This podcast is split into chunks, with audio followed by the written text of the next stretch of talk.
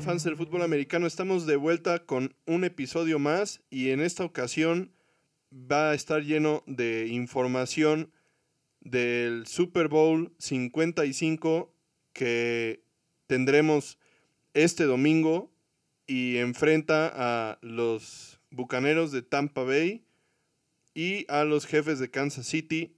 Un duelo muy interesante entre dos grandes equipos.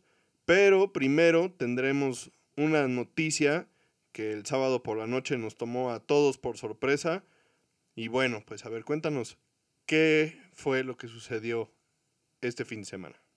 Sí, bueno, en un movimiento que ya se veía venir, pero que esperábamos un poco más adelante, los Lions de Detroit y los Rams de Los Ángeles hicieron algo que nos sorprendió porque nunca se había dado en la historia de la NFL. Cambiaron a un first overall pick del draft por otro. O sea, los Lions dejaron ir a Matthew Stafford y reciben a Jared Goff. Y además, tres selecciones en los siguientes drafts. Una tercera ronda para este año y una primera ronda en el 2022 y en el 2023.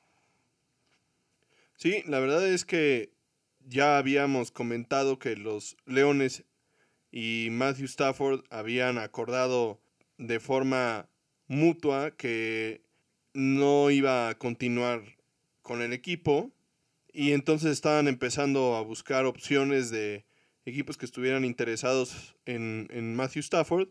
Parece que había habido pláticas por parte de los, de los Broncos de Denver, de las Panteras de Carolina. También pues nosotros considerábamos por el perfil que tiene el equipo que los Colts podían ser una buena opción. Y bueno, pues por otro lado el tema de los Rams no se había definido. Eh, los coaches y el gerente general de, Los Ángeles salieron a, a decir que pues por el momento Jared Goff era su coreback titular, pero que pues todas las puertas estaban abiertas, todas las opciones se podían explorar.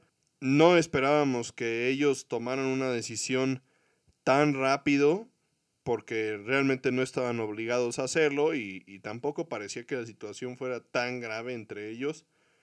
Pero parece que la confianza en Jared Goff por parte del coach Sean McVay ya se había deteriorado bastante y pues brincaron ante la posibilidad de que un equipo se hiciera cargo de todo el paquete Jared Goff, incluyendo su contrato, ¿no? Sí, que es una cantidad bastante grande de dinero la que pues los leones están dispuestos a absorber con esta movida. Y pues también resulta una movida bastante interesante porque, como bien dices, tuvieron muchas ofertas por Matthew Stafford, algo que pues la verdad a mí en lo personal me da mucho gusto. Tal vez no esperaba que hubiera pues tanto interés en él, pero qué bueno que así fue, como ya mencionaste, por parte de Denver, de Carolina, de Chicago. Incluso los Patriotas y los 49ers contactaron a los Leones viendo hacia el futuro, porque todos estos equipos y e incluso algunos más tienen una situación bastante interesante en el coreback para el siguiente año. Entonces, pues bueno, finalmente deciden irse por la oferta de los Rams, que podría parecer un poco extraño porque Denver y Carolina este año tienen picks en la primera ronda, lo que los Rams no tienen, por eso tuvieron que ofrecer una tercera ronda. Entonces, podríamos pensar que con todos los cambios que está habiendo dentro de la organización de Detroit, hubieran querido empezar ya a conseguir a los nuevos elementos que van a formar parte del equipo. Y parece que no, no es así, parece que ellos están viendo más bien hacia pues el mediano plazo, largo plazo, están dispuestos a usar el 2021 como un tiempo de reestructuración y entonces no les importa recibir las primeras rondas para el 2022 y 2023, ¿no? Entonces, eh, parece que ambos corebacks están contentos con la movida. Stafford, ya habíamos dicho que no quería estar más en Detroit y Jared Goff, pues parece que está bastante contento porque ya no se sentía apreciado, ya ya no estaban tratándolo como él quería que lo trataran y se ve que siente que el interés de Detroit es mucho mayor y que es una oportunidad para él de, de reconstruir su historia, ¿no? Entonces veremos qué pasa con esto y también qué repercusiones tiene esta decisión y este intercambio que va, cabe mencionar no se va a poder hacer oficial hasta el 17 de marzo cuando inicie el año calendario de la NFL para los demás corebacks que van a estarse moviendo y los equipos que necesitan cubrir esa posición. La verdad a mí me parece que aquí los que ganan sin lugar a dudas son los Leones de Detroit. Me parece que obtienen a, a Jared Goff que es pues desde mi punto de vista un coreback bastante pues mediocre desde un punto de vista muy sobrio pues creo yo la o sea él ha batallado muchísimo cuando lo presionan no es un coreback que tome buenas decisiones bajo presión cuando los partidos realmente importan pues Jared Goff nunca ha dado un paso al frente y me parece que que sus mejores años están detrás de él. No se ve que sea un gran líder. Los Leones son un equipo que no están en la lona, pero sí necesitan piezas. Y entonces, claramente es un equipo que tiene algunas carencias que los Rams no tienen. Entonces, va a haber mucha más presión en Jared Goff de desempeñarse correctamente. Por otro lado, con todas las selecciones que reciben los Leones, como ya bien dijiste, estando en una reconstrucción al 100%, todo esto que, te, que, le dan los Rams, pues es oro. Y entonces si en el caso de que el buen Jared Goff no funcione en el segundo año para empezar 2023, no ha dado los resultados que quieres, usas una de tus selecciones de primera ronda que te acaban de dar los Rams para buscarle un sustituto. Me parece realmente que, que todo esto que le dan a los, a los leones, en parte es para que los leones pues no se vean tan golpeados por el hecho de tener que absorber el contrato tan inmenso que tiene Jared Goff, ¿no? Que evidentemente pues no cualquiera se iba a aventar el tiro de absorber un contrato como el que él tiene tan pesado en cuanto al tope salarial, pero bueno, por otro lado, los, los Rams pues reciben a alguien que les debe de dar resultados a corto plazo. Matthew Stafford no es un coreback tan grande de edad. Todavía tiene mucho talento. Se ve que tiene todavía mucho que darle a, a la liga. Y detrás de una línea ofensiva como la que tienen los Rams, seguramente puede dar buenos resultados y el coach Sean McVay, pues de hecho comentó que con un coreback como, como Stafford, pues realmente pueden explotar su esquema ofensivo como él realmente quiere que se, que se haga. Entonces, bueno, veremos si realmente Stafford puede explotar todo el talento que tiene McVay como, como este genio ofensivo que, ha, que se ha ganado esa fama, ¿no? Bueno, y como ya habías dicho, este episodio está dedicado al Super Bowl. Vamos a dar un poco de historia, datos curiosos, datos sobre los dos equipos que, se van a enfrentar, los Chiefs y los Buccaneers y al final vamos a discutir un poco de cuáles son las claves para cada uno de ellos y qué esperamos ver nosotros en este juego y que y nuestras predicciones para el siguiente campeón de Super Bowl para este año, ¿no? Entonces empecemos con un poco de historia.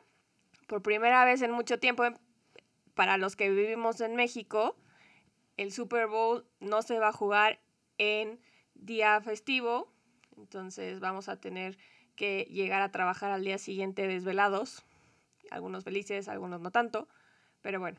Por otro lado, el primer Super Bowl se jugó el 15 de enero de 1967, cuando, como ya habíamos mencionado en los primeros episodios, las dos ligas, la NFL y la AFL se juntaron y decidieron hacer este un juego entre los campeones de ambas ligas. Desde el 2004 se juega el primer domingo de febrero, porque antes se jugaba a mediados finales de enero porque teníamos un calendario más corto.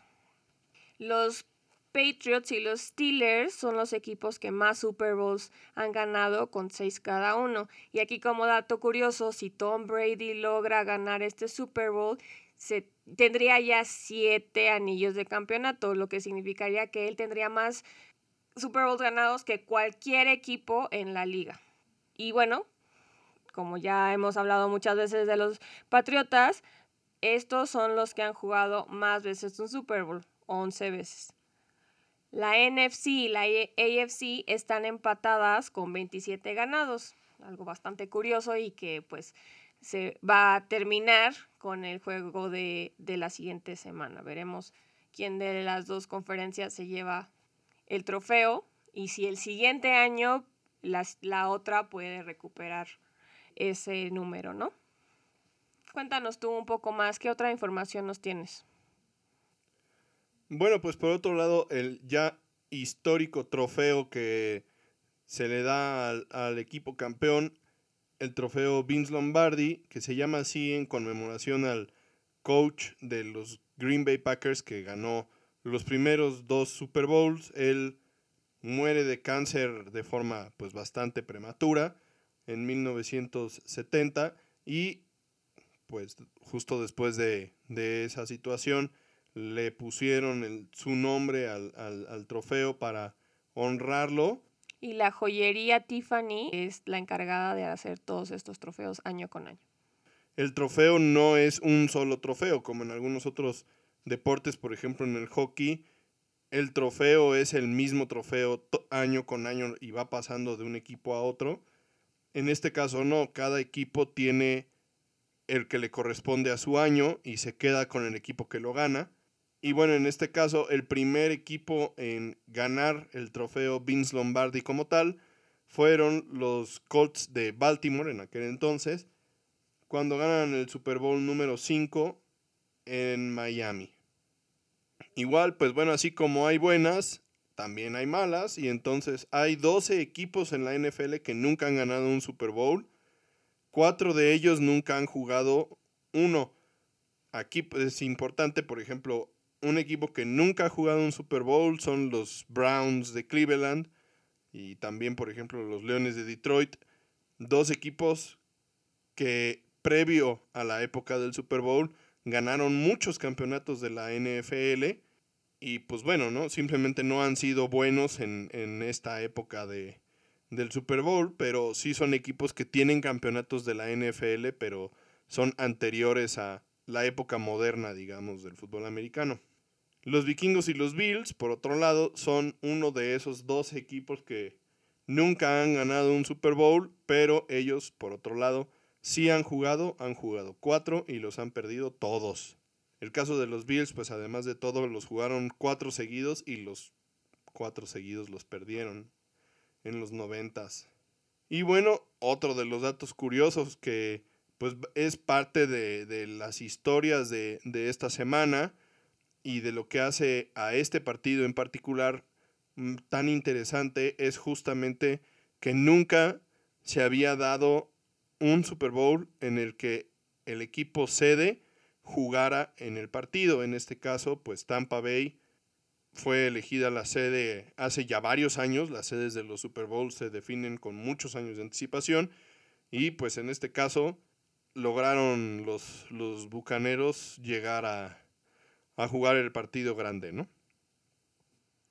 Y bueno, ya enfocándonos en el juego de esta semana, tenemos también algunos datos para ustedes. Por ejemplo, los Chiefs y los Bucks nunca se han enfrentado en un Super Bowl. Va a ser la primera vez y pues, ¿qué juegazo va a ser? Tom Brady, uno de los mejores jugadores en la historia, contra Patrick Mahomes, que parece ser su sucesor ya se enfrentaron esta temporada, al principio de la temporada, y ganó Kansas. Esto podría ser considerado como un preview de lo que podríamos esperar este fin de semana, pero por otro lado, también teníamos la situación de los Bucks que habían perdido dos veces contra los Santos durante la temporada. La gente pensaba que iba a pasar una tercera vez y no fue así. Entonces, pues, no sé qué tanto puede hacer esto un indicador de lo que podríamos ver este domingo, ¿no? un poco más adelante vamos a hablar un poquito de cómo llega Kansas City al Super Bowl y, entonces ahí pues platicaremos un poquito de, de, qué implicaciones tiene esto de que hayan ganado ya el juego entre ellos en temporada regular. Esta va a ser la quinta vez que el Super Bowl se juega en Tampa. Normalmente los Super Bowls pues la NFL le da prioridad o, le ha, o ha privilegiado los, las sedes que pues obviamente tienen un clima más agradable en esta época del año, entonces normalmente son en ciudades sureñas de, Estados Unidos o en estadios cerrados, ¿no? Este, solamente una vez se ha jugado un Super Bowl en una sede con temporal invernal, fue en Nueva York, un estadio abierto, ¿no? Porque recordemos también ya se jugó una vez en Detroit, pero el, estadio es cerrado. Y también se jugó ya en Minnesota, en Minneapolis, ahora que estrenaron los vikingos su estadio también, un estadio techado. Y bueno, volviendo a Tampa, pues esta es la quinta vez que se juega en la ciudad y la tercera vez que se juega en este Raymond James Stadium. Antes eh, los Bucaneros eran, jugaban en el Tampa Stadium, que pues ya también pasó a mejor vida. Este estadio que tiene en una de sus cabeceras un barco pirata que tiene unos cañones que echan balas de salva cada que los bucaneros anotan un touchdown. De hecho, todavía no sabemos si, si va a ser posible que ese tipo de acción se active durante el partido cuando anoten los, los bucaneros. Lo que sí sabemos es que el equipo local va a ser Kansas City, ellos van a jugar con su uniforme de local y los bucaneros jugarán con su uniforme de visitante. Y bueno, regresando a los Chiefs, ellos buscan ser uno de los pocos equipos en ganar un Super Bowl back to back, o sea, dos años seguidos. Solo siete lo han logrado. Los Packers en el 66 y el 67, los Dolphins en el 72 y 73, los Steelers dos veces en el 74 y 75 y en el 78 y 79, los 49ers en el 88 y 89, los Cowboys en el 92 y en el 93, los Broncos en el 97 y 98 y el último equipo en lograrlo fueron los Patriotas en el 2003 y en el 2004. Casualidad que son los Patriotas de Tom Brady. Veremos si Tom Brady puede evitar que Mahomes se una al club. Otra de las buenas noticias que nos trae este Super Bowl es que por primera vez en la historia va a haber una mujer árbitro en el juego. Y bueno, pasando a pues esta realidad que nos rodea. El juego se va a jugar con aproximadamente 20.000 aficionados, de los cuales 7.500 van a ser trabajadores del sector salud que ya han sido vacunados contra el COVID-19. Esto en una muestra de agradecimiento por parte de la NFL al esfuerzo que ha hecho pues toda la gente de, del sector salud por cuidar a la gente durante esta pandemia. Y bueno, aparte de esos 7.500, habrá aproximadamente unos 14.000 o 13.000 fans que podrán disfrutar del Super Bowl en vivo. Esto obviamente es un porcentaje bastante menor de lo que normalmente, de lo que normalmente es. También la ya tradicional, pues durante la semana previa, el, día para los medios de comunicación y algunos otros eventos que, se organizan en la ciudad del Super Bowl y, que ya son parte de, pues, de la historia de, de, cada año. Este año fueron todas entrevistas virtuales por Zoom y de hecho, obviamente pues los bucaneros ya están ahí son los locales y entonces ellos tienen el beneficio de, poder seguir en sus casas toda la semana y no tener que viajar. Por otro lado, los jefes, lo normal sería que hubieran viajado a Tampa seguramente el sábado o el domingo. En esta ocasión lo van a, tratar como si fuera un juego más, entonces viajarán a Tampa el sábado se quedarán a dormir el sábado para el domingo y el domingo se presentarán a jugar como cualquier otro juego de visitante en la temporada regular. Este es otro de esos pequeños cambios que tiene este, este Super Bowl por motivos de la, de la pandemia y que puede también pues ser nivelar un poquito la ventaja que tiene Tampa Bay como, como local, porque una cosa sería que los, que los jefes hubieran tenido que viajar desde este sábado o este domingo y tener que pasar toda la semana lejos de casa y pues buscando dónde te vas a tener que juntar para prepararte y entrenar y demás, y que los bucaneros no tuvieran que pasar por esa, por esa parte, cuando normalmente los dos equipos se ven afectados de igual manera por ese tipo de cosas. En este caso, pues por lo de la pandemia, los jefes se ven un poco beneficiados y pueden mantenerse en Kansas City toda la semana, entrenar en sus instalaciones, dormir en sus casas y demás, y solamente moverse hasta el sábado antes del partido, que normalmente eso no sucede. Entonces, esto puede neutralizar un poquito la ventaja de local que puede tener Tampa Bay en el partido. Bueno, como puede ser una ventaja para Kansas, también puede ser una desventaja, ¿no? O sea, estar una semana ahí antes te permite aclimatarte, sobre todo viniendo, ¿no? Por ejemplo, del, del clima que tienen ahorita en Kansas, el frío, las nevadas, que es todo lo contrario al clima de Tampa Bay, ¿no? Entonces también puede, puede ser una pequeña desventaja al no poder acostumbrarte a ese calor viniendo del frío, ¿no? Entonces, pues tendremos que esperar a ver si en verdad e, a ellos les parece una ventaja o una desventaja y qué tanto les afecta esta decisión de tomarlo como un juego más. Y bueno, ahora vamos a platicar un poquito sobre la historia de los dos equipos que van a participar en el Super Bowl este año. Vamos a empezar con los jefes de Kansas City, que son realmente uno de los equipos históricos de la liga, de la NFL. Se puede hablar de ellos prácticamente en el mismo párrafo que los Packers, los Osos, los Leones, los Browns, que son equipos fundadores de la liga de la NFL.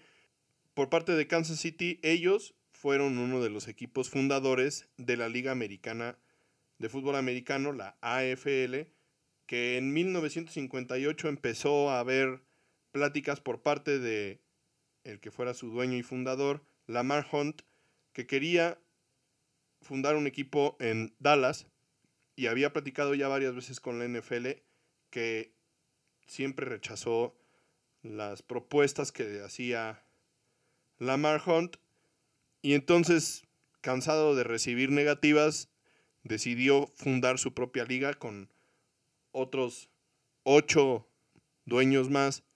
Y entonces iba a haber equipos en Houston, en Denver, en Minneapolis, en Los Ángeles, que después finalmente fue Oakland, en Buffalo y en Boston. Y Nueva York.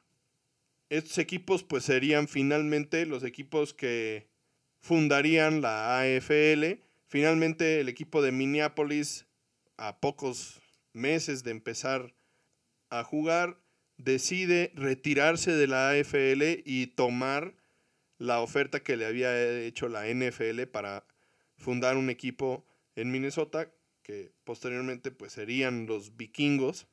Y resulta que en la AFL pues tenemos a los Oilers de Houston, a los Denver Broncos, a los Jets de Nueva York, a los Raiders de Oakland, a los Bills de Buffalo, a los Patriotas de Boston y el séptimo equipo, los Tejanos de Dallas, que en 1960 inician su primer temporada y de forma irónica, la NFL en respuesta a esto que era obviamente una afrenta, le da una franquicia a la ciudad de, de Dallas que terminan siendo los vaqueros, ¿no?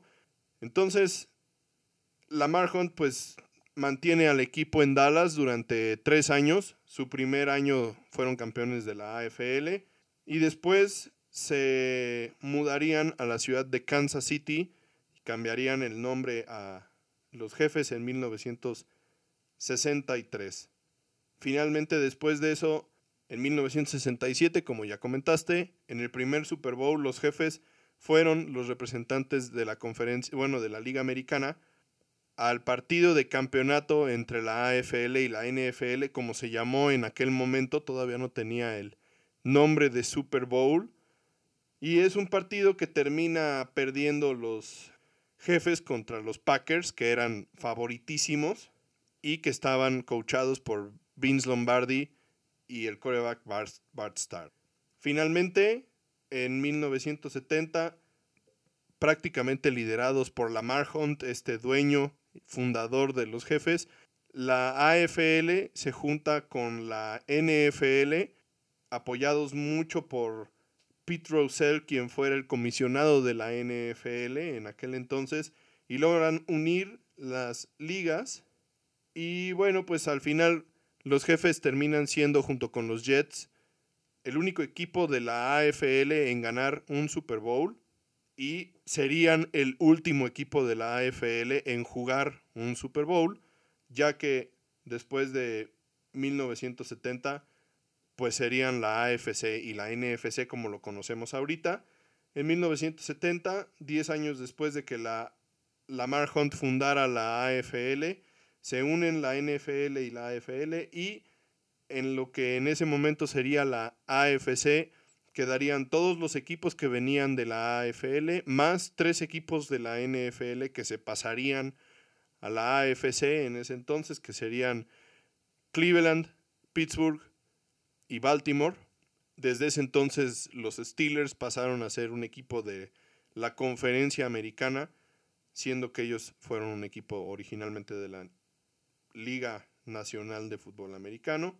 Y pues bueno, para terminar con esta pequeña historia sobre los jefes de Kansas City, Lamar Hunt es considerado un visionario del fútbol americano que buscó siempre la expansión de la liga, tener más ciudades involucradas en el, en el deporte.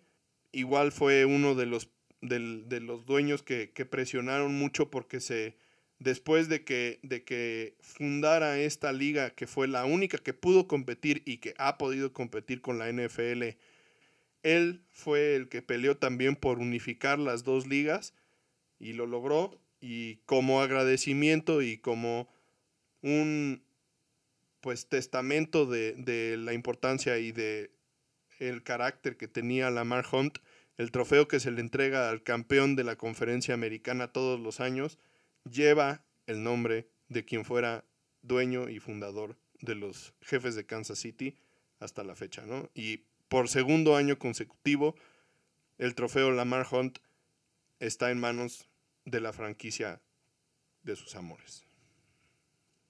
Y una vez estudiada la historia de los Chiefs, brinquemos del pasado al presente. ¿Cómo fue la temporada 2020 de los Chiefs? ¿Cómo llegaron al, a este momento? ¿Cómo llegaron a, por segundo año consecutivo a estar en las puertas del Super Bowl?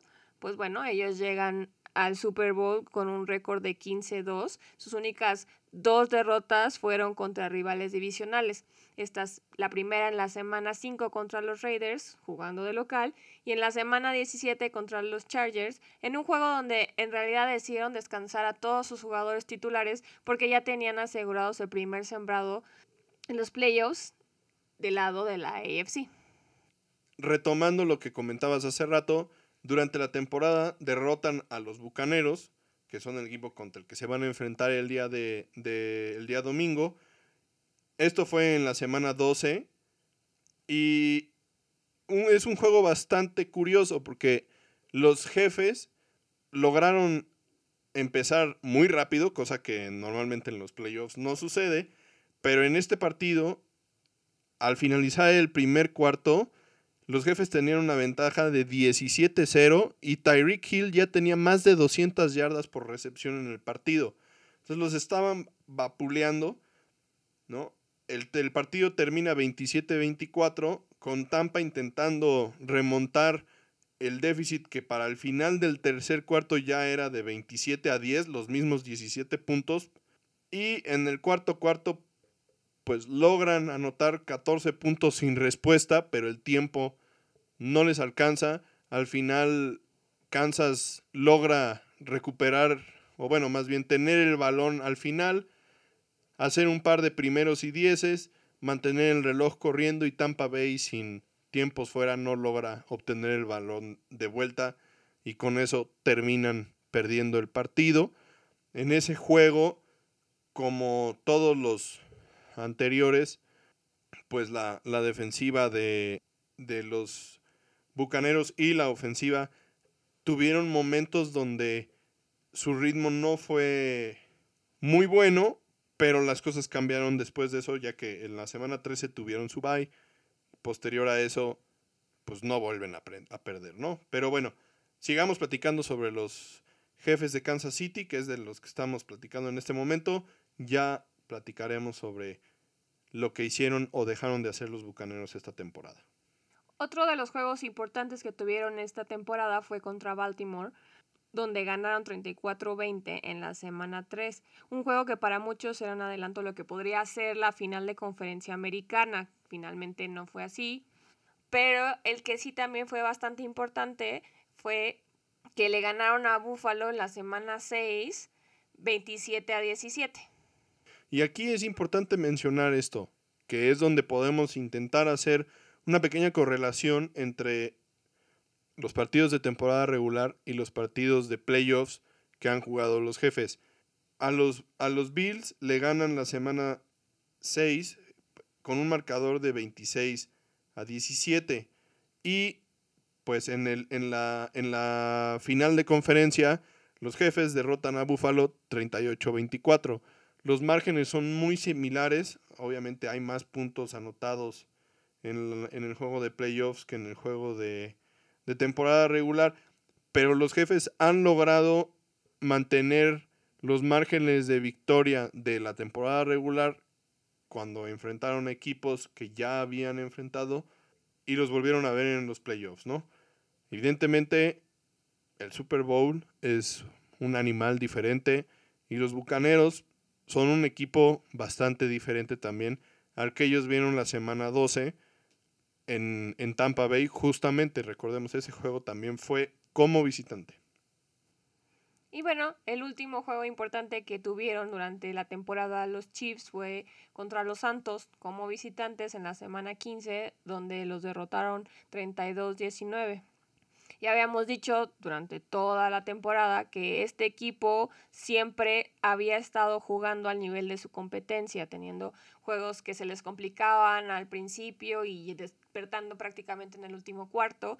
Y ejemplos de eso fue el juego contra los Chargers en la semana 2 cuando Herbert se estrenaba como coreback o en la semana 16 contra Atlanta cuando iban perdiendo hasta la última serie ofensiva pasando a otro tema, la defensiva de los Chiefs no es considerada una de las unidades más dominantes de, pues, hablando de defensivas este año, pero ha ido levantando su nivel poco a poco en la temporada, como lo hicieron el año pasado también, que terminaron jugando pues a un buen nivel. Me parece que este año la situación es bastante similar a la del año pasado en este sentido. Obviamente Kansas City no es un equipo reconocido por su defensiva, sino más bien por su ofensiva y por Patrick Mahomes. Pero hablando un poquito de los defensivos de este equipo, tenemos al tackle defensivo Chris Jones, que es el que apuntara a la línea defensiva. Su ala defensiva Frank, Frank Clark, que viene de Seattle, uno de sus mejores jugadores para presionar al coreback. Pasando al perímetro, Rashad Breland, uno de sus mejores corners y los que yo considero que son sus mejores jugadores fuera de la línea defensiva, sus safeties Tyron Matthew y Daniel Sorensen son dos jugadores que están en todo el campo, jugadores que en especial Daniel Sorensen es un jugador que pega durísimo, siempre está involucrado en la jugada, taclea todas, parece que, que estén todas las tacleadas y Tyron Matthew, pues es uno de los jugadores con más colmillo en la liga, que además de todo podría ser un, enfrentamiento bastante interesante, ya que Bruce Arians fue el coach que drafteó a Tyron Matthew cuando estaba como coach en los Cardenales de Arizona. Él le dio una oportunidad a Matthew ya que tenía un pasado un poco oscuro y terminó saliendo de la universidad, pues prácticamente lo corrieron por algunos temas extra cancha, vamos a decirlo así. Entonces, Bruce Arians, el head coach de los Bucaneros de Tampa Bay, conoce bien a Tyron Matthew y puede ser que tenga por ahí alguna sorpresita para, para confundirlo por ahí, pero bueno, simplemente son los dos mejores jugadores a la defensiva de, de Kansas City. Y jugadores que van a ser muy importantes si quieren repetir como campeones contra alguien como Tom Brady, ¿no? O sea, esta defensa que ya sabemos que no es el fuerte de los Chiefs, va a tener que hacer un muy, muy, muy buen trabajo para hacerle frente a una ofensiva liderada por Tom Brady. Y pasando al otro lado del balón, como bien sabemos todos los que seguimos la NFL, tenemos a Tyreek Hill y a Travis Kelsey, que son verdaderamente un dúo difícil de contener. Hill es uno de los jugadores más rápidos y explosivos de la liga y Kelsey, por alguna razón y por lo bien que juega en su posición, siempre está abierto, siempre está desprotegido y prácticamente siempre va a agarrar el balón que le mande Patrick Mahomes. Y por otro lado también el juego por tierra que recuperaron la semana pasada al novato Clyde Edwards Seller y además junto con Darrell Williams pues han encontrado balancear su ofensiva, la verdad. También tienen a Le'Veon Bell, un corredor que fue muy bueno hace unos años con los Steelers, pero ha venido a menos. Su participación no es tan relevante, pero es parte del arsenal que tienen los jefes y que podría utilizar el coach Eric Bienemy y Andy Reid como señuelo o en alguna jugada de truco como ya vimos también el año pasado cuando jugaron contra San Francisco en el Super Bowl que tenían guardadita una jugada especial para el, para el Super Bowl que después revelaron habían practicado durante todo el año, entonces puede ser que por ahí Le'Veon Bell esté involucrado de alguna forma especial.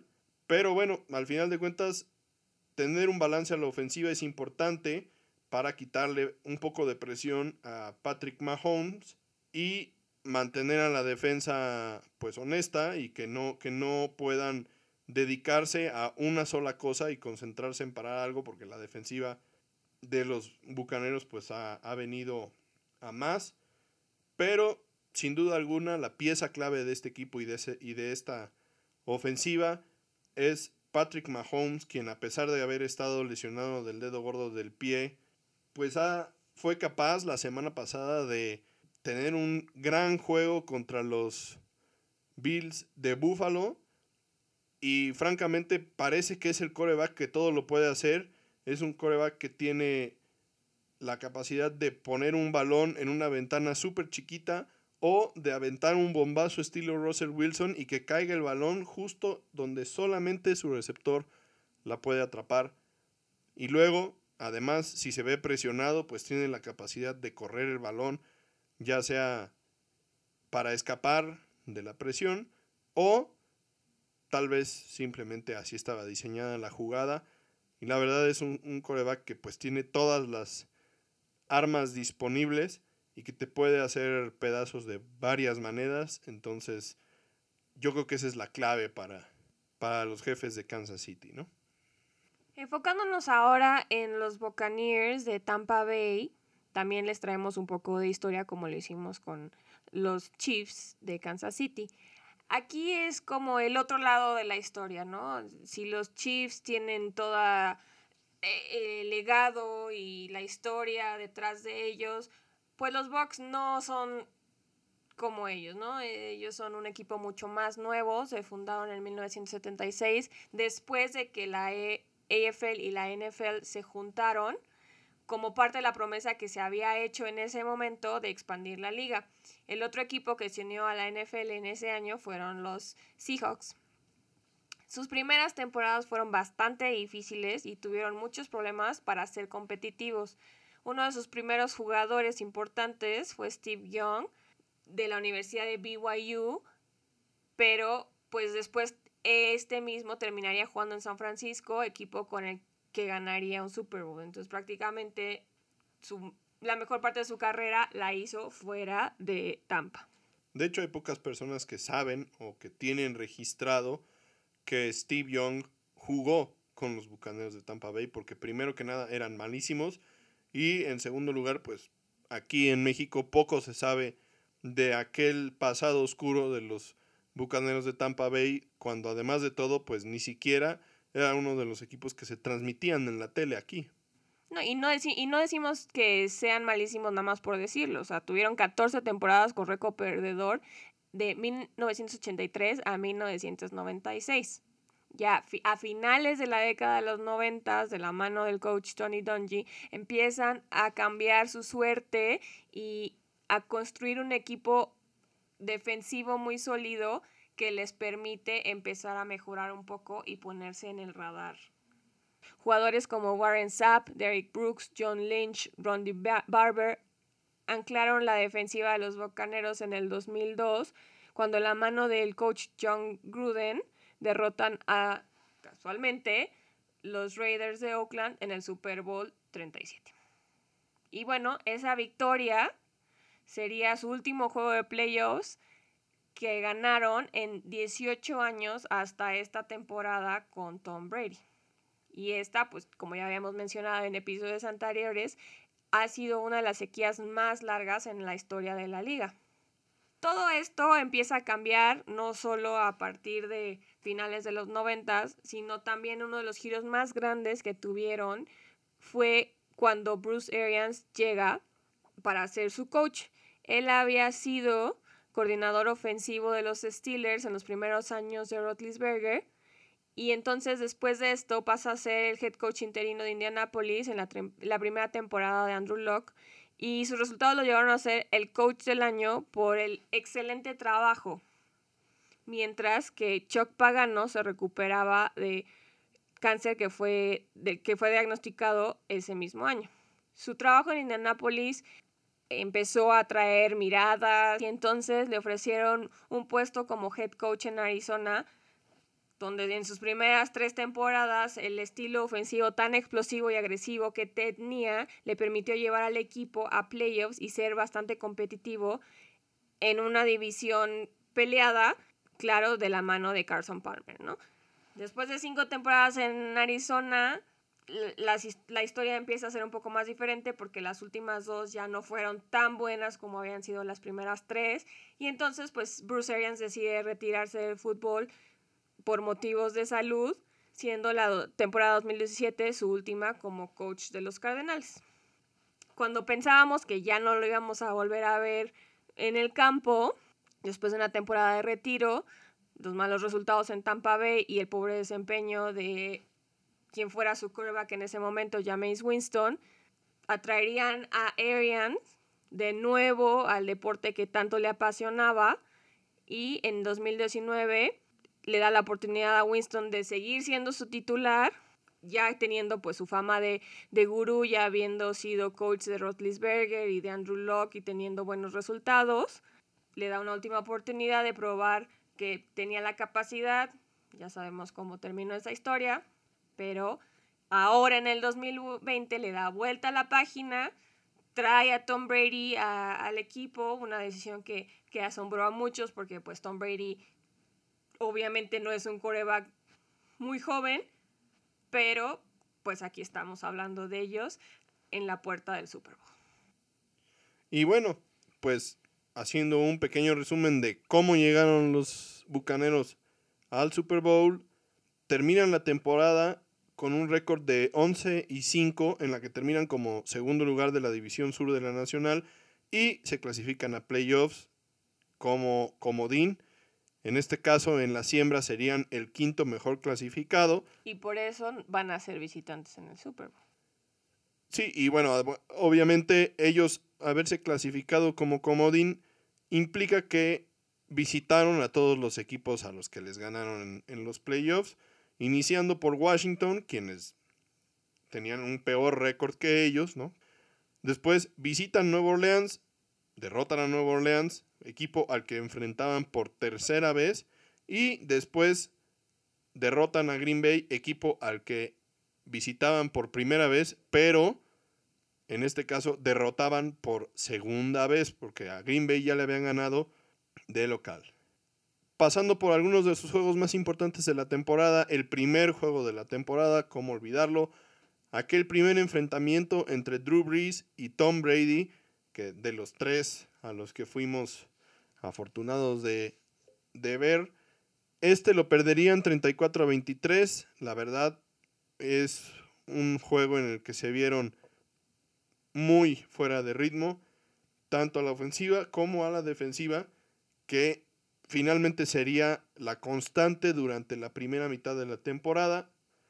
Después de perder en la semana 5 como visitantes con Chicago, otro juego muy importante para la temporada de los de los Bucaneros es el juego de la semana 6 donde consiguen la primera victoria significativa del año que llega en contra de los Packers, como ya lo había mencionado, como local y el marcador final sería de 38-10. La verdad es que la defensiva en esa ocasión sí se vio muy dominante y Brady pues logró encontrar su paso y tener un gran día a la ofensiva.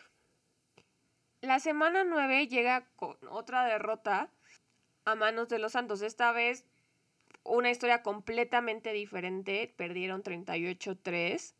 En este juego Brady se vio completamente desorientado y pues obviamente no les funcionó.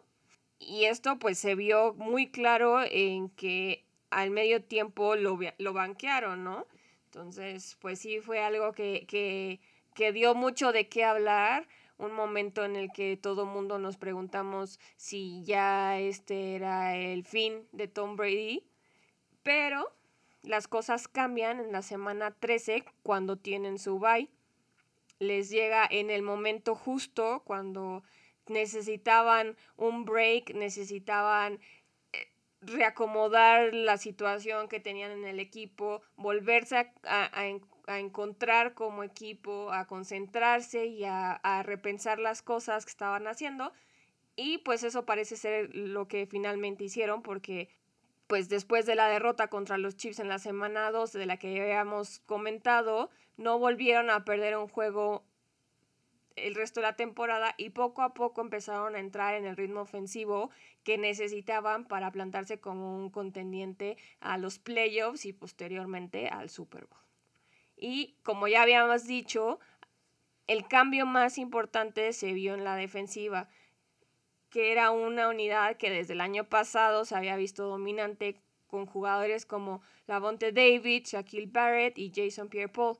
Pero este año, sumando al novato Devin White, se ha vuelto mucho más dominante cuando todas las piezas encajan y cuando se ponen en la mentalidad de que tienen que hacer su trabajo, ¿no? Cuando despiertan y cuando se alinean. Sí, la verdad es que fue una defensiva que de forma sorprendente iniciaron el año con bastantes complicaciones. Y lo digo porque realmente no, no hubo cambios importantes en, en su estructura ni en los coaches. Y normalmente las unidades defensivas son de las que más rápido se adaptan al inicio de una temporada y en este caso, pues no fue así. La verdad es que tuvieron juegos bastante pobres a la defensiva también.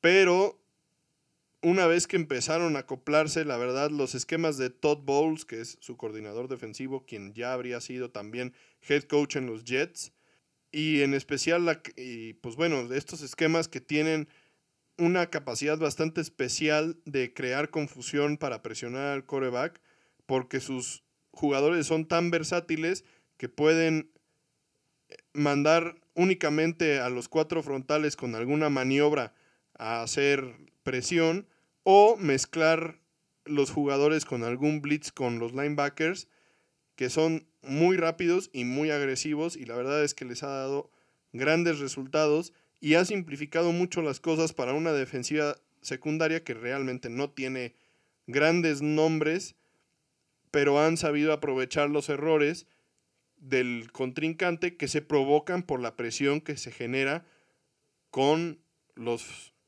vamos a decir, los siete frontales, ¿no? Entonces, realmente ese, ese ha sido el gran cambio. La defensiva ha podido empezar a presionar y ha empezado a encontrar la forma de utilizar a sus linebackers de forma correcta y con eso han ido empezando a crear cambios de posesión que han sabido aprovechar. Capitalizar con Brady a la ofensiva, ¿no?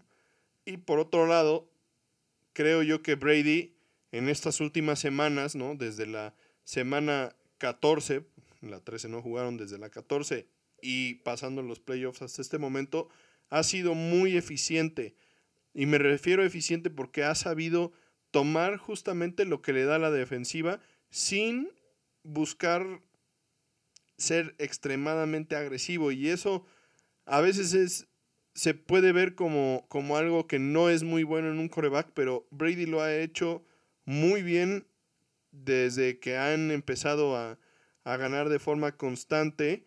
Obviamente tienen a, a uno de los, de los cuerpos de receptores más nutridos, más profundos de toda la liga, con Chris Godwin, con Mike Evans, con Antonio Brown, con Scotty Miller, que pues es, fue el receptor que le cachó ese pase al final de la primera mitad a los, a los Packers. Y si alguien cree que Tom Brady no puede tirar pases largos, pues nada más pregúntenle a los Packers y a ese corner King qué tal les fue con el pase largo. Simplemente si tú se lo das, Tom Brady lo va a tomar. Y obviamente no olvidemos a las alas cerradas, a Rob, Gronkowski, que viene de los Patriotas junto con Brady, ¿no? Había estado retirado pero se desretiró para unirse a Brady en esta aventura con los Bucaneros de Tampa Bay y Cameron Braid que era un pues era la cerrada que estaba previamente con ellos en el equipo. La verdad es que con todos estos jugadores a su disposición, pues los Bucaneros son un equipo bien complicado de cubrir a la defensiva por pase, ¿no? Sí, bueno, y no solo es el cuerpo de receptores el que da mucho de qué hablar a la ofensiva cuando comentamos sobre los Bucaneros, también tenemos que hablar de la línea ofensiva que mejoró dramáticamente durante toda la temporada, a pesar de tener lesiones de jugadores titulares bastante importantes como el GAR Alex Capa, pues han demostrado ser un grupo fuerte y poderse plantar al, haciendo bloqueo de pase y ser muy agresivo en esquemas de bloqueo en el juego por tierra, lo que le da la oportunidad a Ronald Jones y a Leonard Fournette de encontrar huecos para correr. Entonces, no solo tenemos el juego por aire con los receptores y las alas cerradas que habías mencionado, también tienen la oportunidad de correr el balón, quemar el reloj y pues encontrar otro tipo de jugadas si la defensa que tienen enfrente les está cubriendo las jugadas por aire. Sí, la verdad es que es sí me gustaría hacer hincapié en lo agresivos que son en la línea ofensiva de Tampa Bay. Uno de sus gares, Ali Marpet, es un jugador que fue drafteado de, de Hobart, una universidad pequeña que se habla poco de él y la verdad es un, un super gandaya y también su centro es uno de los jugadores más agresivos que he visto jugar últimamente en la NFL. Es un, un jugador que constantemente está hostigando a, a los jugadores defensivos y que de hecho creó mucho pues una, situación bastante incómoda con, el, con uno de los linebackers de, de los Santos, que de verdad ya estaba muy desesperado de que no podía quitarse a este centro Ryan Jensen de los Bucaneros de encima, que realmente ha sido uno de los jugadores en los que además de todo Tom Brady ha confiado mucho. Entonces, pues son, son una unidad bastante completa, bastante agresiva y que puede llegar a frustrar a los que tienen enfrente, entonces también podría ser por ahí un factor a considerar, puede ser que provoquen por ahí algunos, algunos castigos, la verdad hemos visto a, a los jefes a veces reaccionar a algunas provocaciones, entonces sería importante mantenerle un ojito a este tema también. Después de toda esta historia, datos curiosos y análisis de ofensivas y defensivas, pasamos a la parte más divertida para nosotros, la parte que más disfrutamos, nuestras opiniones y, nuestro análisis de lo que esperamos ver en el partido del domingo. Cuéntanos, ¿qué esperas del juego como tal? Pues yo realmente espero que sea un juego bastante parejo. Me parece que tenemos al que indiscutiblemente es el mejor equipo de la temporada regular en los Chiefs. Y por otro lado, podríamos decir que Tampa Bay es el equipo que llega con la mejor racha al Super Bowl. Hablando de que desde la semana 14 no han perdido ningún partido en el que, han jugado. Entonces, son dos historias bien diferentes, pero al final de cuentas creo que son dos equipos que merecidamente están en el Super Bowl. Sí, y como bien dices, son dos historias completamente diferentes y entonces cada equipo se tiene que enfocar en algo para dar su mejor juego y poder llevarse a casa ese trofeo, ¿no? En el caso de Tampa Bay, las claves para que ellos pudieran ser campeones está prácticamente en las manos de la defensiva, como ya habíamos mencionado anteriormente. Tienen que aprovechar las, ausencias de los dos tackles ofensivos de los Chiefs y presionar a Mahomes con una combinación de blitzes y jugadas en la línea defensiva. No pueden esperar presionar todo el partido con cuatro jugadores porque ya conocemos todos a Mahomes. Él logra ajustar muy rápido y si empiezan a quedarse enfrascados en presionar con cuatro jugadores, él les va a sacar... les va a dar la vuelta. claro, les va a dar la vuelta y va a quitarse la presión y va a ajustar y va a agarrarlos al fondo del campo y no van a poder hacer nada ni meter las manos, ¿no? Deben buscar, como ya sabemos, confundirlos, presionarlo y pues no volverse predecibles para que Mahomes no esté en una situación de comodidad en la que pues obviamente va a sacarle provecho y va a comerse el reloj. Por parte de la ofensiva de los Bucks, deben de contrarrestar la presión que manden los Chiefs para mantener a Brady cómodo en la bolsa con el gran trabajo de la, de la línea ofensiva que ya había comentado previamente y pues que Brady pueda tener tiempo para leer a la defensiva y encontrar a los receptores que estén descubiertos y evitar que, que pueda tomar o que deba de tomar decisiones precipitadas. ¿Qué es lo que siempre habíamos estado mencionando, no? O sea, una vez que incomodas a Brady, que lo presionas y que lo sacas de concentración, su juego se va en picada, ¿no? Y lo vimos en el juego contra Green Bay.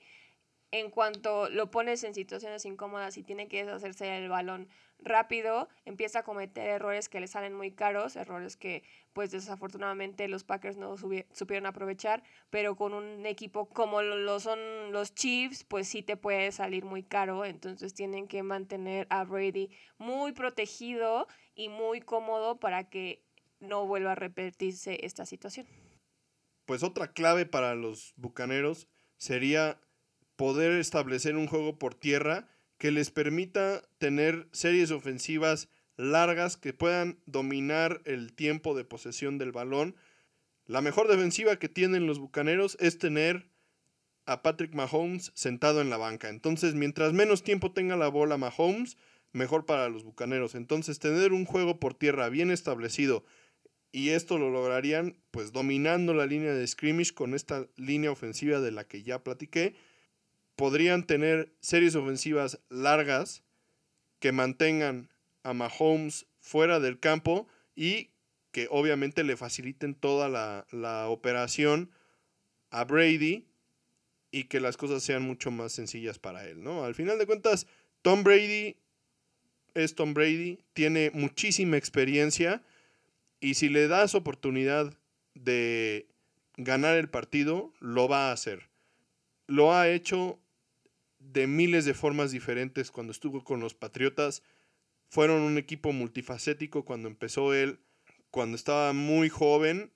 Eran un equipo que tenían una excelente ofensiva y un juego por tierra dominante. Después fueron evolucionando a un juego con un, a un juego por pase bastante más abierto cuando estuvo Randy Moss con ellos. Después trajeron dos alas, dos alas cerradas y con ellos destruyeron a la liga.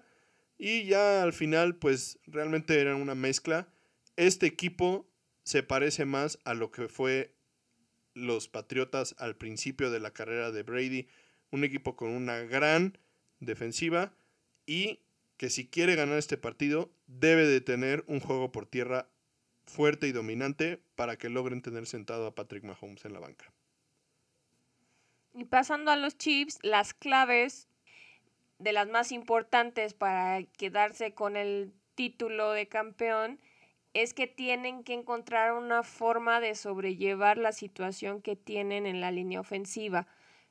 Sin sus tackles ofensivos titulares, que están fuera por lesión, Fisher y Schwartz, va a ser muy complicado plantarle cara a la defensiva de Tampa Bay. Entonces tienen que encontrar esquemas que les permitan pues sobrellevar esta situación y que les permitan ser creativos para evitar, como ya dijimos, los blitzes y la presión al coreback. Sí, y la verdad es que para esto tienen a la mejor persona para contrarrestarlo. Eric Bienemy es alguien que tiene una creatividad tremenda y que seguramente encontrará formas de, lograrlo, ya sea dejando alas cerradas a, a bloquear o corredores o cambiando los esquemas de bloqueo en la línea o simplemente dándole a Mahomes oportunidad de rolar o de salir de la bolsa y con eso quitarse un poquito la presión y hacer las cosas un poco más fáciles para sus sus linieros ofensivos que están jugando en este partido. Por otro lado, como bien dices, es importante que le den tiempo a Mahomes de tanto mantenerse en el pocket como de salir a rolar para poder encontrar la mejor opción para encontrar el fondo del campo, que en la, en la mayoría de los casos es Hill, ¿no? es, muy importante que, trabajen ahora sí, sí, si siempre lo ha sido más en esta ocasión que tienen bajas tan importantes, que jueguen como una máquina bien engrasada para que todo funcione, para que Mahomes pueda hacer su trabajo y pueda hacer la magia que ya sabemos que puede lograr. Pero por otro lado, también tienen que darle la oportunidad al juego por tierra, que va a ser clave en un partido como este, y de cual pueden sacarle mucho provecho utilizando a Edward Seller y a Darrell Williams para cambiar el rumbo del partido y pues mantener el control del reloj. Si los jefes logran darle a Mahomes tiempo, entonces sus posibilidades de ganar el partido son altísimas, porque Mahomes es sin duda alguna el mejor jugador en el campo, pero la clave está en que logren darle tiempo. Hay algunas formas, ya lo mencionaste, ya sea con algunos esquemas de bloqueo o también pues si logran establecer un juego por tierra que logre hacer que la defensiva de Tampa Bay se enfoque en otras cosas además de estar presionando al coreback, entonces cuando realmente tengas que pasar puede ser que puedas utilizar algunos engaños para que la defensiva no esté tan tan enfocada en, estar presionando a Mahomes, ¿no? Por otro lado, la defensiva, que evidentemente no es su fuerte, pues debe de incomodar a Brady y obligarlo a tomar decisiones precipitadas, como sucedió en el juego contra los Packers. Como bien dijiste, en aquel partido, la defensiva de los Packers, que yo considero no es tan buena como la defensiva de los, de los Chiefs, logró sacar de, concentración a Brady durante algunos momentos del partido, lograron forzar algunos cambios de posesión de balón y fue, la de, y fue más bien la ofensiva de Green Bay la que quedó a deber, no logrando capitalizar esos cambios de posición. En este caso, si la defensiva le da a Mahomes oportunidades fáciles de obtener puntos, seguramente que sí los va a tomar y eso puede ser también una de las claves de este partido. Si la defensa de los, de los jefes logra conseguir oportunidades fáciles de anotar, seguramente los jefes los van a hacer pagar.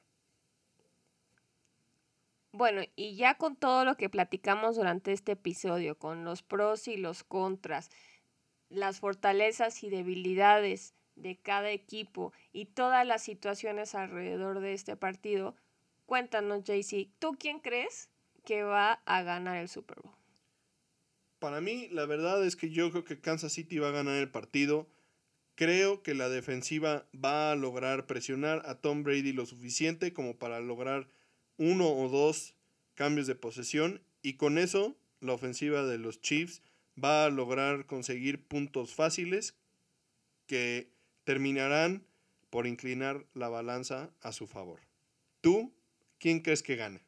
La verdad es que para mí es muy difícil ver un ganador claro, como dices, me hace que va a ser un partido muy, muy peleado, que se va a decidir en los últimos minutos, capaz y hasta nos vamos a tiempo extra por las capacidades que tienen ambos corebacks. Podría decir que Mahomes va a ganarlo con un pase largo ya casi con el reloj en cero. Y la verdad es que personalmente no quisiera ver a Brady con otro anillo de campeón.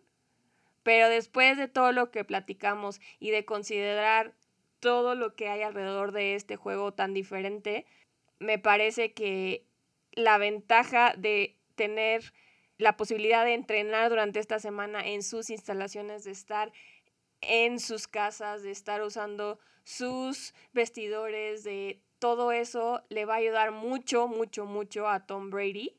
Tiene mucha más experiencia en juegos de Super Bowl y yo creo que a fin de cuentas los Buccaneers se van a llevar el Super Bowl. Bueno, pues uno y uno, ya veremos en el episodio en el que recapitularemos y platicaremos sobre este Super Bowl 55. ¿Quién de los dos tuvo el buen ojo de atinarle al que será el campeón de este partido? Serán los jefes quienes repetirían como campeones o los bucaneros que, quienes conseguirían su segundo campeonato en la historia de la franquicia pues esto es todo por esta semana. No se despeguen de la televisión. El partido es a las 5 de la tarde el domingo. Y bueno, nos vemos la próxima semana para platicar sobre este final de una excelente temporada que a pesar de todo lo que ha sucedido y de las dificultades con las que nos hemos enfrentado todos y con las que se enfrentó la liga, tenemos ante nosotros un excelente partido para culminarlo. Disfruten mucho el Super Bowl, el último juego de la temporada, el último juego en mucho tiempo. Disfrútenlo de manera segura. Recuerden seguir los protocolos que hemos estado manteniendo para evitar los contagios y no ser una estadística más.